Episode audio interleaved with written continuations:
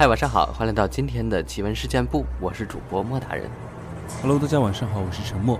今天这期节目呢，我们来分享一些我们听众朋友投稿的经历啊，也是之前收集了一些，今天呢一起来跟大家分享一下。是的，好，这位听众叫做祝罗，他说收听灵异事件部五年了，第一次分享故事，希望能被读出来。老家陕西，小时候身体很差，经常感冒，吃药效果也不好，于是每次感冒，妈妈就带我去村里的医生那挂点滴。那大概是零六年左右，当时我六岁，因为是农村嘛，山高路远。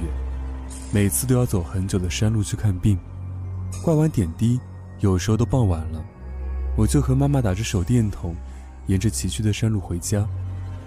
我记得有一次天完全黑了，当时妈妈拉着我的手走在路上，那段路的右边是一条河沟，河沟的旁边山坡上有一座老坟。我当时就无意间往右边山坡上看去，发现那座坟灯火通明。墓碑变成了一座拱形的通道，里面黑漆漆的。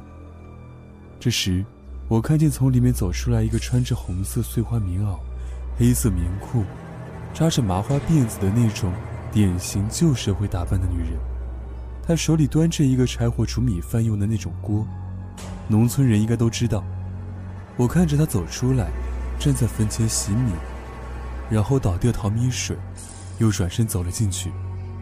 我和那女人大概隔了五十米，当时感觉并不害怕，只是奇怪，她为什么会从那黑漆漆的拱形通道里走出来？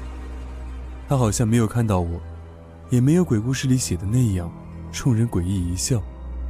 我看她进去了，我就转过头和妈妈说了刚才看到的，还指给她看。妈妈骂了我一顿，大概是说让我不要乱说话。我觉得很委屈，也就一路和妈妈回家了。路上并没有发生其他事情，安全到家。只是那个灯火通明的坟和走出来洗米的女人，我直到今天依然记忆犹新。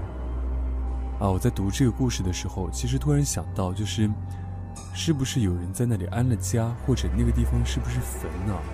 我是这样想，因为如果他是阿飘的话，就出来淘米会不会太生活化了一点？我是觉得，所以如果你后面。再去看，再去考证，如果它真的是一座坟的话，那可能确实不是人啊。当然，其实我内心还是想，会不会是他就是一个人没有地方住，然后在那里住下了，对吧？因为很多人他流浪汉之类的，会随便找个地方住。好，下面还是这个听众分享的一个故事啊。他说，还有小时候听到奶奶讲过的一个故事，那大概是五十年代左右，奶奶那时候才十几岁。那一年到了采茶季，白天采回来的茶，晚上就要和太奶奶一起在堂屋里炒茶，炒好了还要纯手工揉茶，所以经常忙到深夜。到了后半夜，奶奶有些累了，因为是夏天，也没关门，她就想坐在外面的门凳上休息一下。屋里点的煤油灯，这时候她突然看到，屋外院子的晾衣杆上趴着一个鬼影。她仔细一看。那人应该是穿的不知道是蓝色还是黑色的长褂，站着，双手伸直，趴在晾衣杆上，看不清脸，也分不清男女，因为周围住的都是熟人，从来没有这样打扮的人。奶奶倒是害怕了，马上跑进屋告诉太奶奶。太奶奶是一个很凶的人，在那个年代，感觉鬼鬼神神就好像比较多，她也是懂一点的。听奶奶一说。她顺手抄起门后的锄头，就冲了出去，朝那晾衣杆一顿乱打，并且大骂着。那黑影发出很大的一声怪叫，据奶奶说，那声音像老鼠的叫声被放大了一样。然后那黑影转身朝山下跑去，不知道是跑还是飞，眨眼就消失在夜幕中。啊，其实之前我也听到过类似的故事啊，就是有人形的一个东西啊。然后后面说是这个叫什么怨怨念所导致的一个形态吧，但是说起来确实是这个叫什么几十年前甚至一两百年前这样的事情会多一点啊，因为建国以后不允许成精嘛，当然还是因为那个时候比较动荡嘛，现在大家安居乐业，灯火通明的啊，然后又是高楼大厦比较多，人多了，自然而然这种东西就会少。最后这位听众他说：“莫哥，我太喜欢你的声音和讲故事的风格了，多来做几期节目。虽然知道你害怕这些，哈哈，真的每次节目更新我都期待着有你的声音。啊，非常感谢你的支持啊！其实大家的评论都会看啊，所以看到有支持我的听众小伙伴，我就很开心。”谢谢谢谢你们啊！同时也非常感谢大家一直在收听我们这个电台啊，新闻事件部。好，下面这位听众叫做你还在做梦，他说：“穆大人你们好，我应该算是事件部的老粉了。之前听小北和晴晴讲灵异事件，当时有次晚上公放，听着听着就睡着了，忘记关了。我睡得迷迷糊糊，就突然醒了，热醒的。”当时空调二十二度，醒来后看见一个白色的光团从我爷爷的衣柜里朝我冲过来，趴在我腿上。当时我的腿就不能动了。后来看见他也饶有兴趣的在听，我看了他一眼，头就紧紧的挨着奶奶，接着睡着了。后来醒了也毫不在意。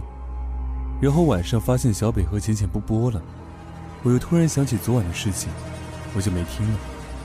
结果发现浅浅回归了，我开始就重复的听之前的。最近听奇闻事件部，我总是听见响动，看见白影。结果是外面的月光透进来的影子，窗帘上的影子，奶奶晒在外面的衣服的影子。彻夜难眠，头昏脑胀，心里也总是不安。看什么都觉得很奇怪，说话做事都有这种感觉。除了家里就没这种感觉。我昨晚和妈妈一起在床上翻来覆去，一直都睡不着。妈妈因为要上班，强行让自己睡着。我则是看了一晚上手机都没有睡着。我正在听奇闻事件部第二百八十多期时，听见我明明坏了，不能开机也没充电的手机，自己开机重启了两次的声音。我吓得直接把灯打开了。发现没什么，就把灯关了。然后我总觉得有东西在盯着我看，我也没看到什么。腿特别疼，类似于风湿那种痛苦。但是只是几秒钟，我的腿就没那种痛苦了。我也不知道是不是脚上的铜钱缓解了这种症状，让我看不见，只能感觉到。其实这种你明明感觉得到，听不到。却看不见的感觉最痛苦。你明明知道他在你身边，却不知道在哪里，要对你做什么。这种感觉，我感觉了三天，一天比一天严重。早上我妈妈跟我说，她做了一晚上的噩梦，梦到一群吃人的动物在追她，然后吓得不行。我晚上还听见有人上楼的声音，听见楼上有人走动的声音。我一直看手机，不敢抬头，不敢动，热得身上出汗了，都不敢掀被子，彻夜难眠。早上起来，感觉到一种深深的恐惧感，脑袋昏昏沉沉的好一会儿。我早上坐在客厅的沙发上，望着卧室门，莫名其妙的特别想哭，还想割腕自残。我站在阳台往家里望去，我只觉得好黑。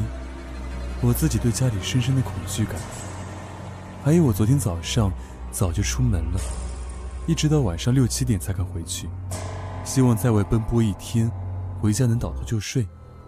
结果是九点多睡到十一点，被奶奶一句话吵醒，然后就睡不着了。我现在有家不敢回，我该怎么办？其实我个人很喜欢听这类的这个故事跟电台啊。听久了，发现其实灵异的东西，或者说一些不干净的东西，是很容易吸音的。打个比方，就是我们这种电台类似的电台啊，灵异的电台，其实是会有一定的程度上是会吸音的。